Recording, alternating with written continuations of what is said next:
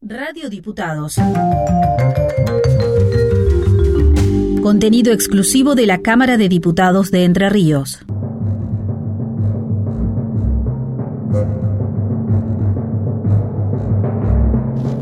Ensayo General.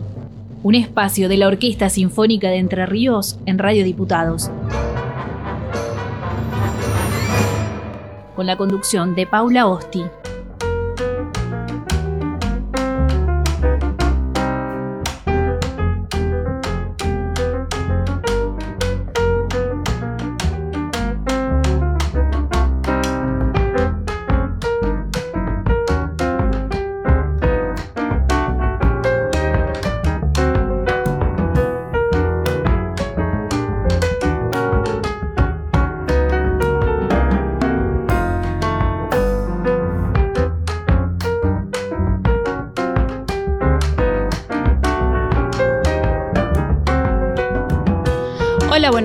Bienvenidos a Ensayo General, este micro de la Orquesta Sinfónica de Entre Ríos, a través de esta querida Diputados Radio que nos ofreció su casa.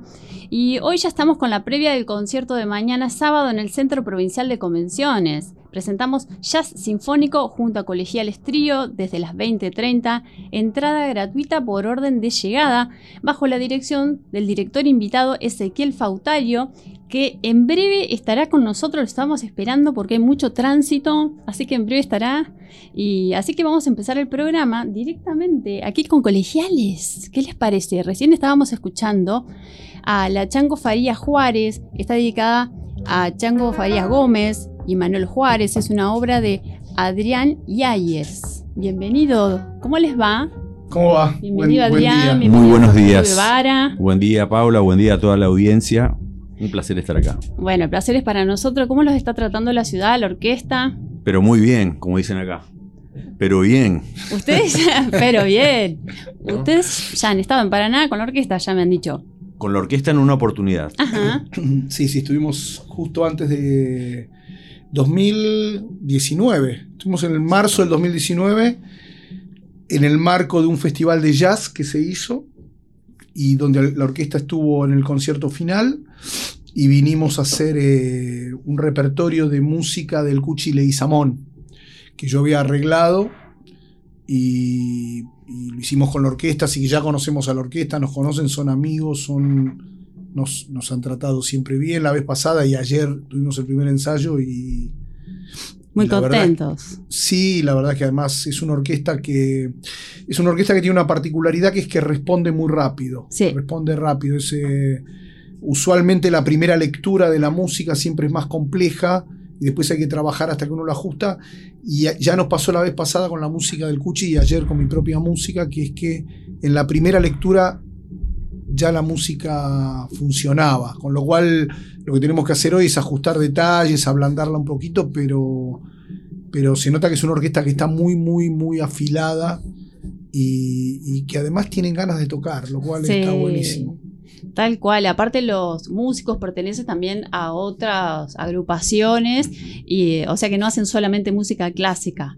Entonces están muy acostumbrados. Y, y, además yo creo que también están un poco formados de alguna manera, no formados, pero concientizados eh, en la idea esta de que la orquesta tiene que poder tocar música popular y eso me parece que tiene mucho que ver con el, con el director titular de la orquesta, con, que es un gran amigo, Luis Gorelic, que me parece que ha hecho un gran trabajo. Luis ya hizo había hecho un gran trabajo en Buenos Aires con la, con la, con la orquesta Filiberto, que también empezó a tocar repertorio de, eh, se abrió a otros repertorios y me parece que, eso es muy beneficioso para la orquesta y es, bueno, y es obviamente muy beneficioso para, para nosotros que tenemos la posibilidad de, de, tocar esta música que usualmente la tocamos en el, con el trío, llevarla a un, a un, a un escenario más rico tímbricamente, como en la orquesta, no queda otras posibilidades.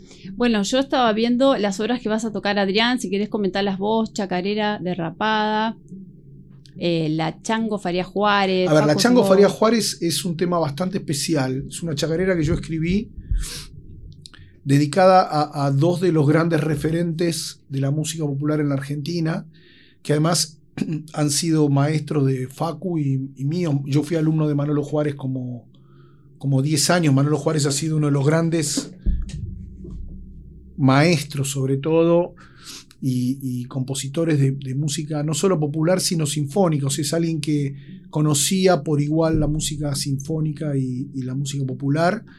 Y, la, la, música no sinfónica, sino más allá, la música llamada erudita o académica y la música popular, y las trataba con la misma solvencia, el mismo respeto.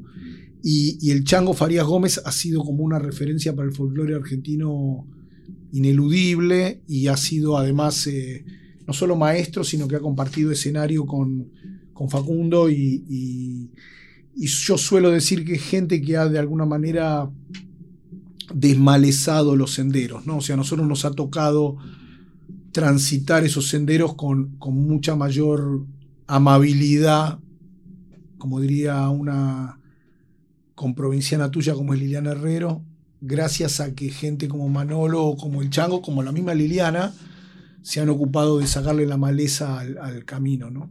Bueno, acá eh, Facundo Guevara, percusionista, eh, te está asintiendo todo el tiempo. Claro, totalmente. Aparte que eran dos eh, maestros que eran muy amigos entre sí. Sí.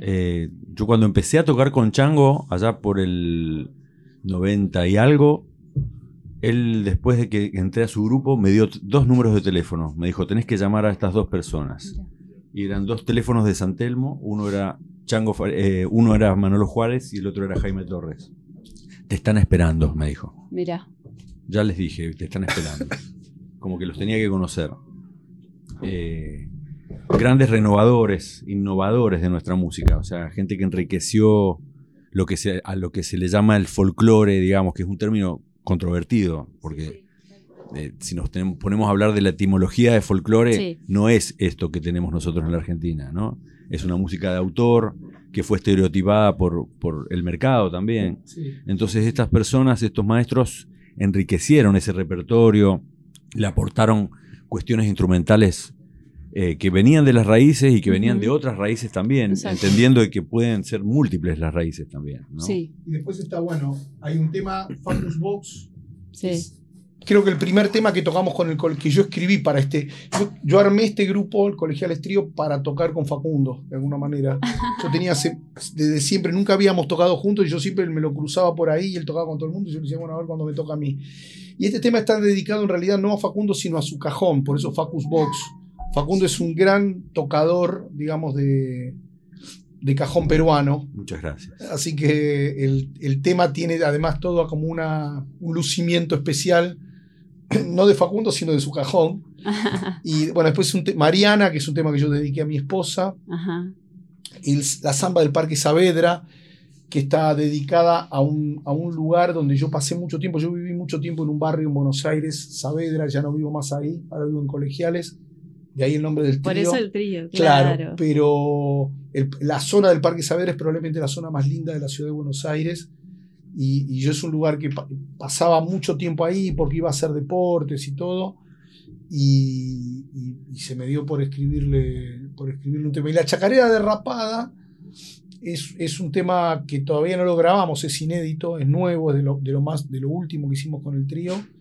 Y como su, su, nombre bien lo indica, es una chacarera que está todo el tiempo al borde de, de irse a la banquina. ¿no? Así que de eso se trata. Bueno, no sé si el público oyente eh, ¿Saben con quién estamos hablando? Adrián Yáñez, de Buenos Aires, nacido en 1960, pianista. No, hacía falta de ninguna manera no, no, hacía falta. No hacía, falta, decirle edad. Hacía falta por la 1960 puede ser un error de tipeo perfectamente. No, no, no. Por la juventud que tenés hay que decirlo. Hay que decirlo.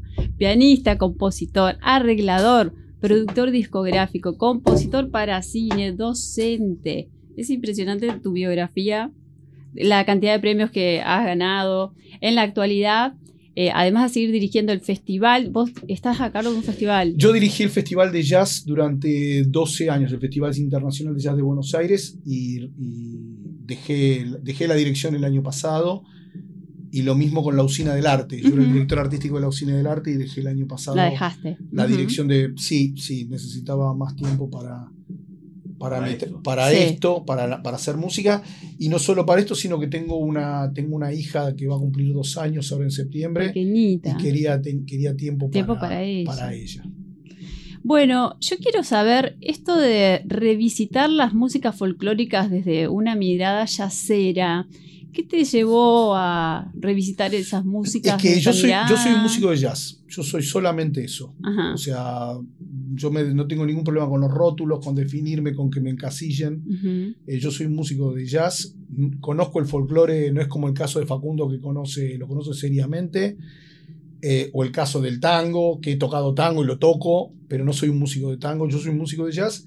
Y simplemente lo que hago es hacer lo que han hecho los músicos de jazz toda su vida en otros lugares del mundo, que es tratar de, de- de decir algo personal, de improvisar a partir de la música del lugar donde, donde crecieron y donde vivieron. Y el lugar donde yo crecí y viví es Buenos Aires y, y- de alguna manera tocar músicas que tienen que ver con, con mi ciudad y con mi país me, me dan en principio la chance de, de contar algo más íntimo acerca de mi vida. Luego te puede salir bien o no, y luego te puede salir bien y resulta que tu vida es un bodrio y lo que estás contando no le interesa a nadie.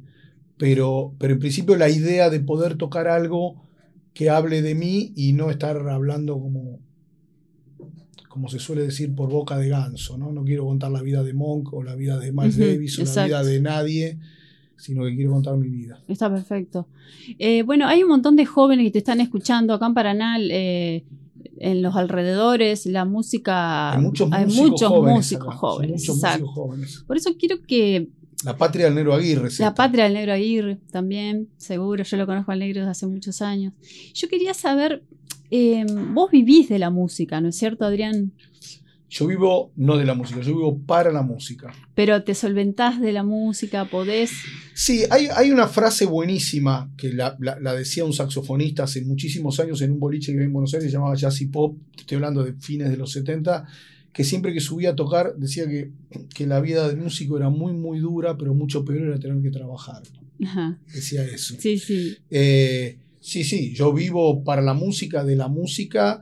Los músicos somos, somos un fenómeno absolutamente misterioso para los políticos y los economistas porque no se, no se explica cómo, de qué vivimos y cómo solventamos nuestra vida. Somos, gente, somos como somos como permanentes sobrevivientes de alguna guerra o de alguna crisis. Siempre estamos viendo cómo nos arreglamos. Exacto. Eh, no somos, en ninguna pandemia somos personal esencial, o sea que somos los últimos a los cuales puede llegarles un beneficio. Sí. En un censo no saben dónde encasillarnos No. tampoco. Mirá vos. Claro, somos eso. Sí. Ahora, yo vivo de la música, tengo cuatro hijos, mis hijos, bueno, eh, Delfina es muy chiquita, pero mis otros tres hijos han estudiado y les he... ¿También música? No, no, no, no. El, el mayor sí, Martín, está haciendo un máster en composición en Graz, en Austria.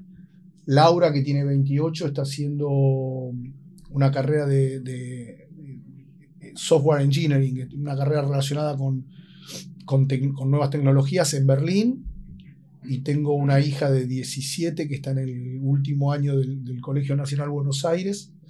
Y bueno, me he ocupado de que, de, que, de que tengan para comer todos los días y de educarlos y, y- y tengo el piano que quiero tener. O sea que de, alguna, de Claro. algún lado, de alguna manera me las rebusqué para sobrevivir. Ahora, si vos le preguntas esto al 99,9% de los músicos, todos te van a decir lo mismo. No saben cómo, no sabemos cómo, pero de alguna manera hemos llegado hasta acá eh, sin estar famélicos. Sí. Y sin apoyo, obviamente, sin apoyo del Estado, la música es algo que no le interesa a los políticos de ningún signo. Mm. Eh, Diga, si hay algo que tienen en común donde no hay grieta Mm. entre los políticos es en el tema de la cultura y en el tema de la música en particular. O sea, nunca entramos en ningún plan, en ningún subsidio. Es como que no es necesaria. Una cuestión. Claramente, no es esencial. No, no es esencial. Tal cual. Un plomero es una profesión esencial, un, un maestro es una, bueno, un maestro también los tienen bastante maltratados, pero un plomero es una profesión esencial, un mecánico, un camionero, un músico,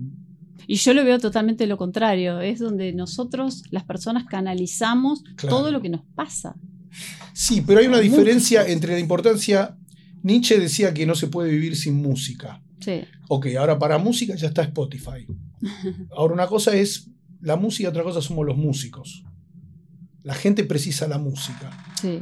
Eh, no necesariamente nos precisa a nosotros. Así que agradecemos cada vez que tenemos la oportunidad de tocar, cada vez que nos escuchan, que nos aplauden, que valoran lo que hacemos, cada vez que alguien compra un disco, porque, porque es una forma de sentirnos un poco más útiles y entender cuál es nuestro compromiso con, con- con la sociedad en la que vivimos. ¿no?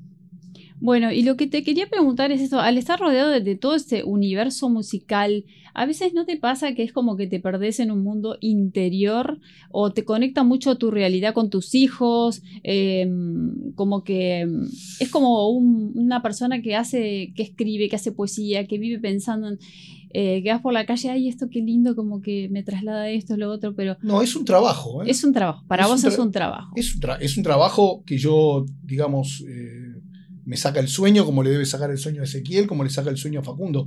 Pero es un trabajo. Bien. Es un trabajo. Después eh, vemos cómo pagamos. Nada, tenemos preocupaciones cotidianas como, como todo el mundo. Como todo el mundo. Y, y luego hay, justa- hay un plomero que viene a arreglar cosas a mi casa cada vez que viene y es un tipo que debe soñar con la termofusión, o sea que está enamorado de su trabajo, y- Claro. y, o sea que también eso lo conecta con su interior, Muy bien. ¿se entiende? Sí, sí. ¿Grabaron tres discos con colegiales? Dos. Dos. ¿Cómo podemos acceder a esos discos? Hoy en día está todo Spotify. Spotify. Sí.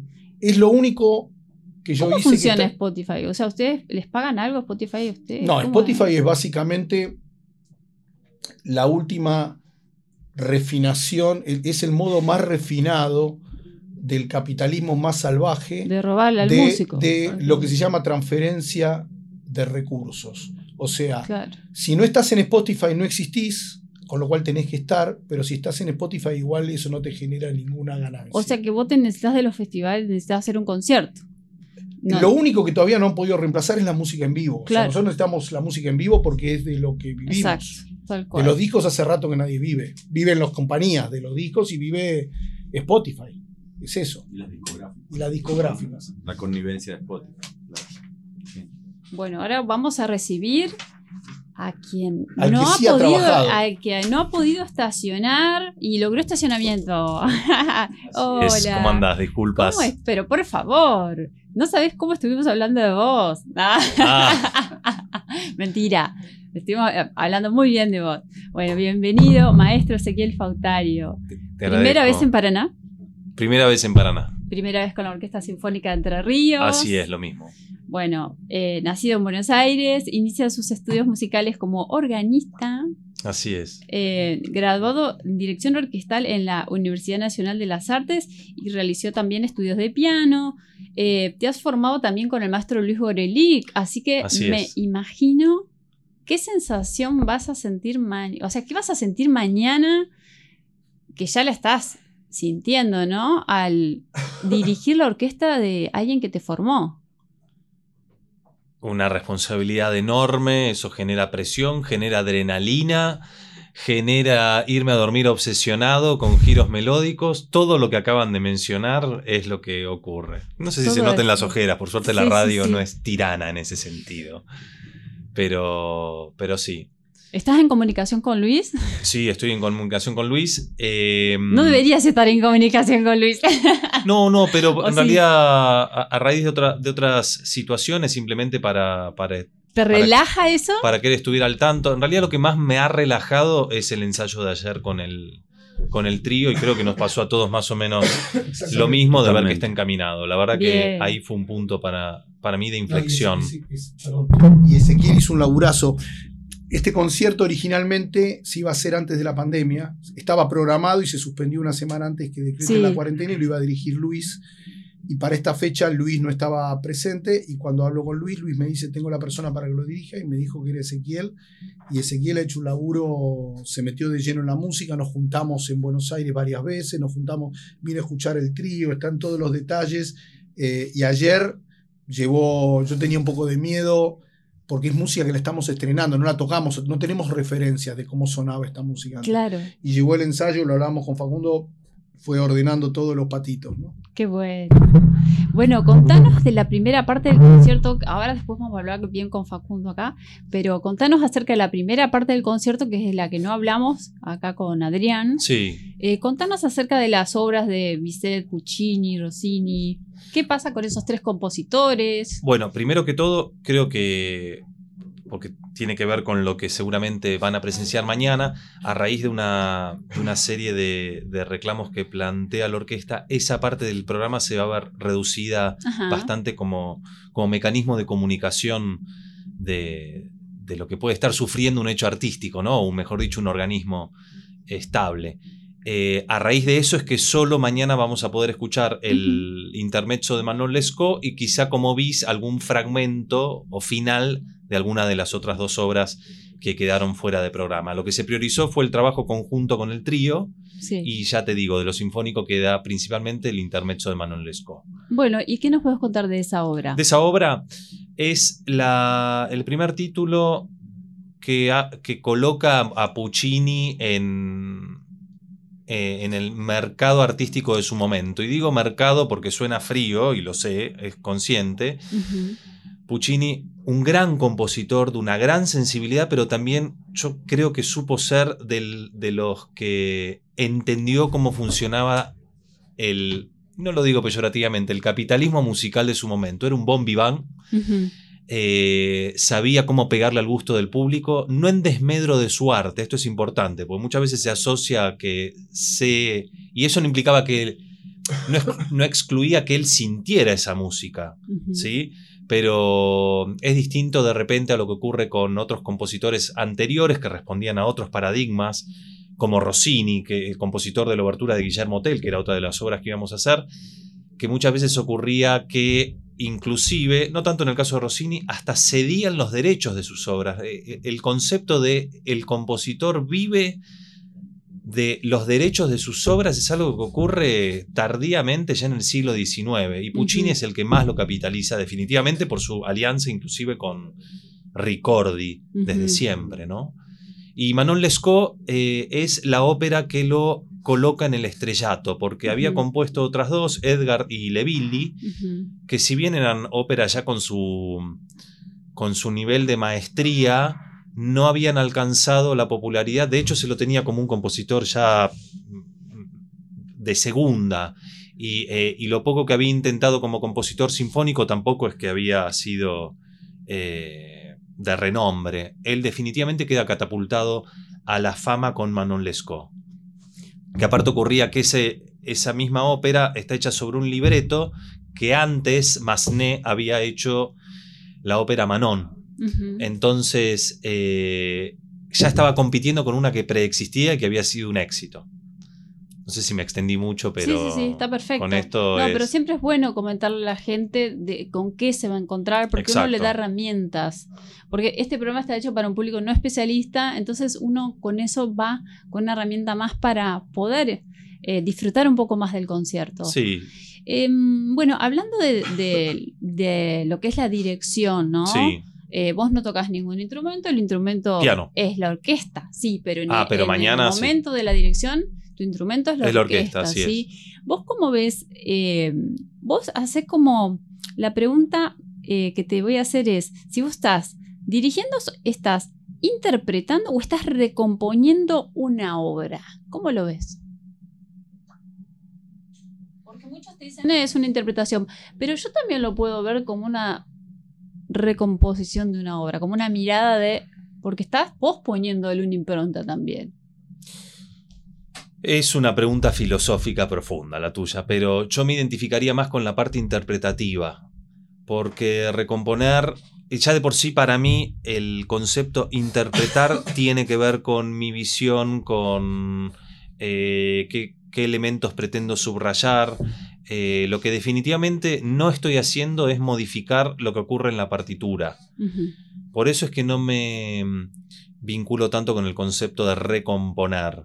Hay veces que con música más antigua la, la partitura es simplemente una pista de lo que tiene que ocurrir.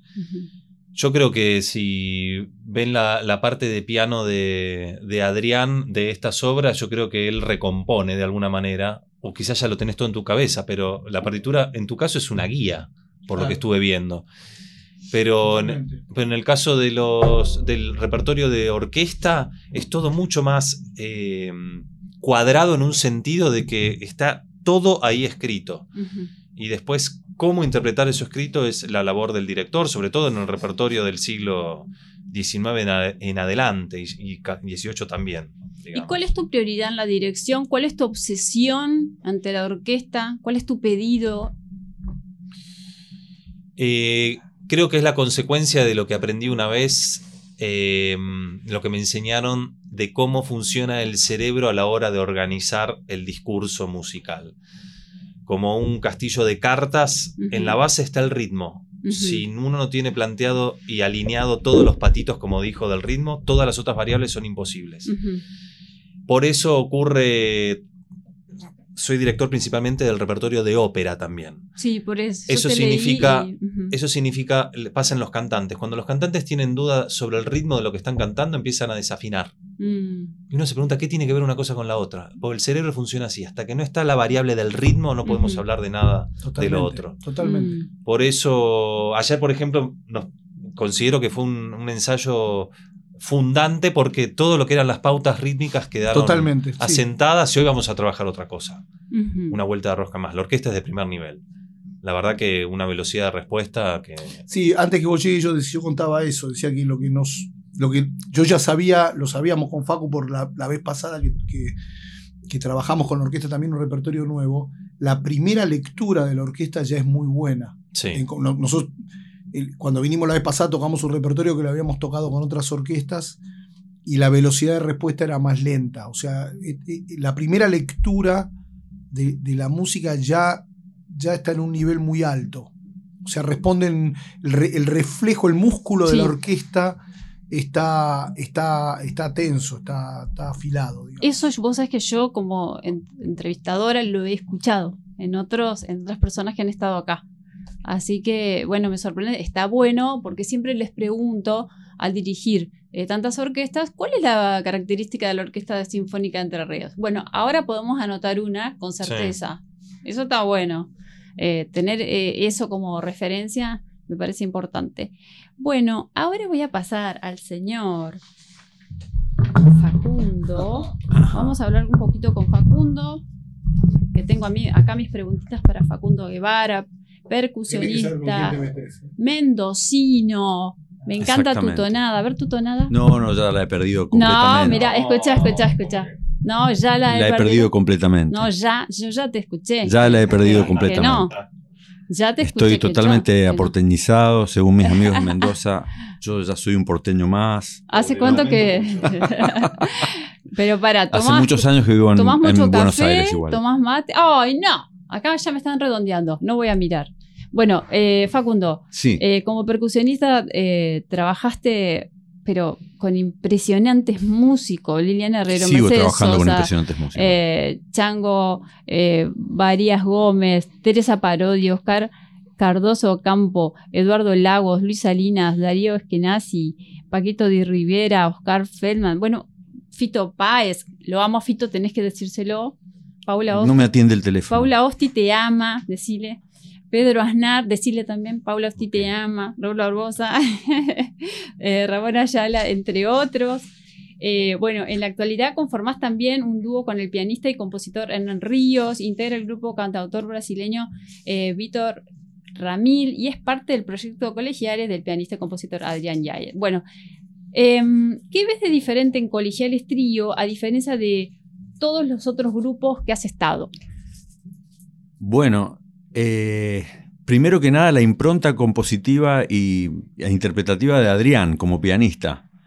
Adrián como pianista y como compositor, ese combo que él trae, que yo siempre admiré, siempre disfruté de su música, es como recíproco, eso que contó él la otra vez, es, es de este lado también sucedía lo mismo.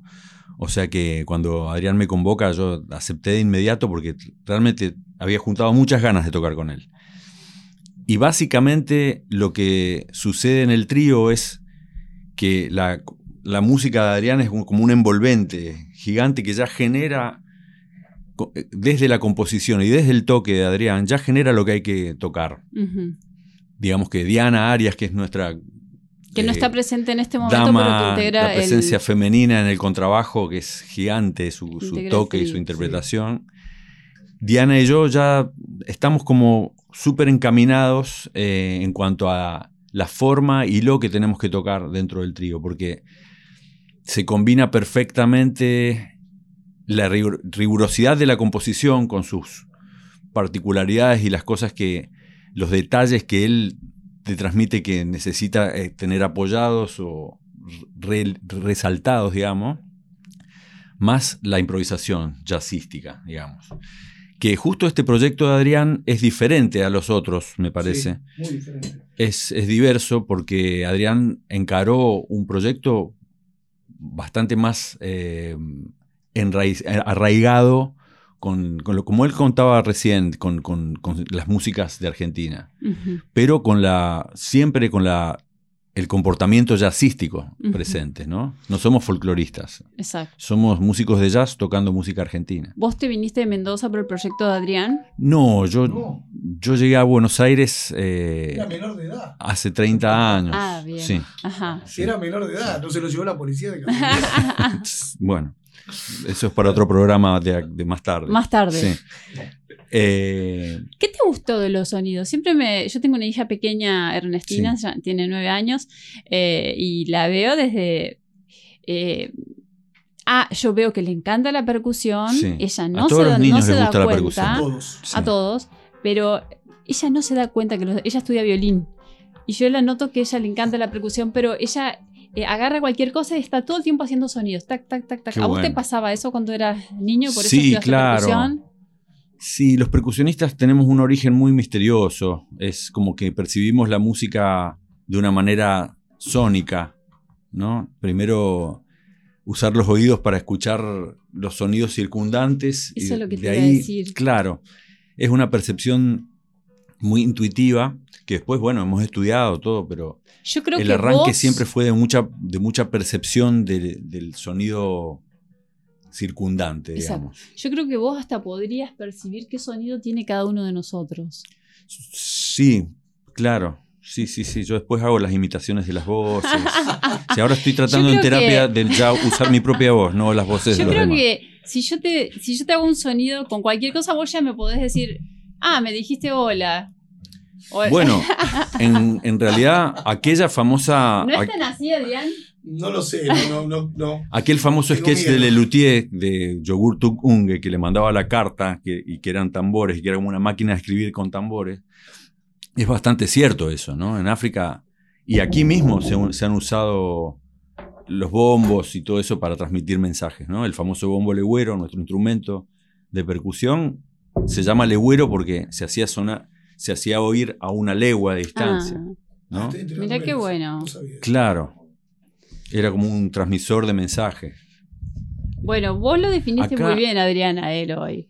Acá yo traje algo para improvisar, pero no sé si estás preparado para este gran desafío. ¿Le podemos contar a, la audiencia qué es lo que tenemos arriba de la mesa? Tenemos arriba de la mesa dos botellas de vino, no vamos a decir Vacías. la marca. Sí, un vacías. mendocino esa marca no sé si le va tanto. No sé si te va. Dos no Malbec. importa la marca, el Están asunto es que están vacías. Están vacías con dos corchos y un cuchillo Y un cuchillo que, que Paula ha traído gentilmente de su cocina. del de mi su- cocina. Pero si la, si la botella estuviese llena y hubiese, ya que está el cuchillo, un quesito, algo así, ya, Ya está. Ya esto se transforma en el, en- hora el mediodía, claro. En la previa de un ensayo. No, esto Claro. lo traje, ¿saben por qué? Porque vino Pablo Bagilet, que es percusionista de la Orquesta Sinfónica, y simplemente dijo, hizo así. Eh, eh, simplemente azotó una virome en el escritorio y produjo un sonido Pablo Agilé que toca que toca la percusión. mañana con nosotros Sí. los Yo timbales. dije, ¿cómo pudo hacer eso? Yo hago así y no, no sale nada. Y bueno, y estas personas que están dedicadas a esto sacan sonidos increíbles de cualquier cosa. Entonces, por eso vamos a hacer este desafío y cerramos. ¿Vos crees que yo toqué estas botellas? Yo quiero que vos toques estas botellas que Pero las botellas pueden ser tocadas de muchas maneras. A También ver. así. ¿no? Sí. Ah, o así. ¿Viste todos los sonidos que podemos hacer?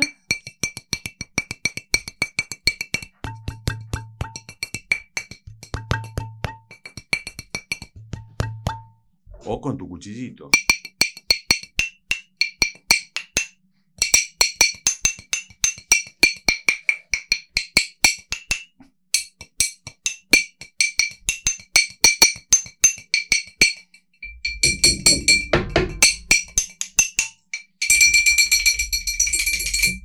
Un aplauso.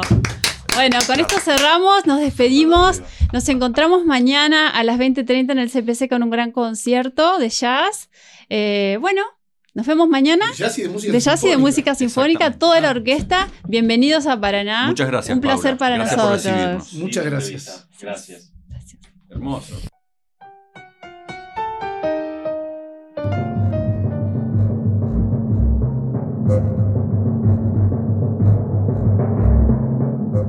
Este fue un espacio de la Orquesta Sinfónica de Entre Ríos.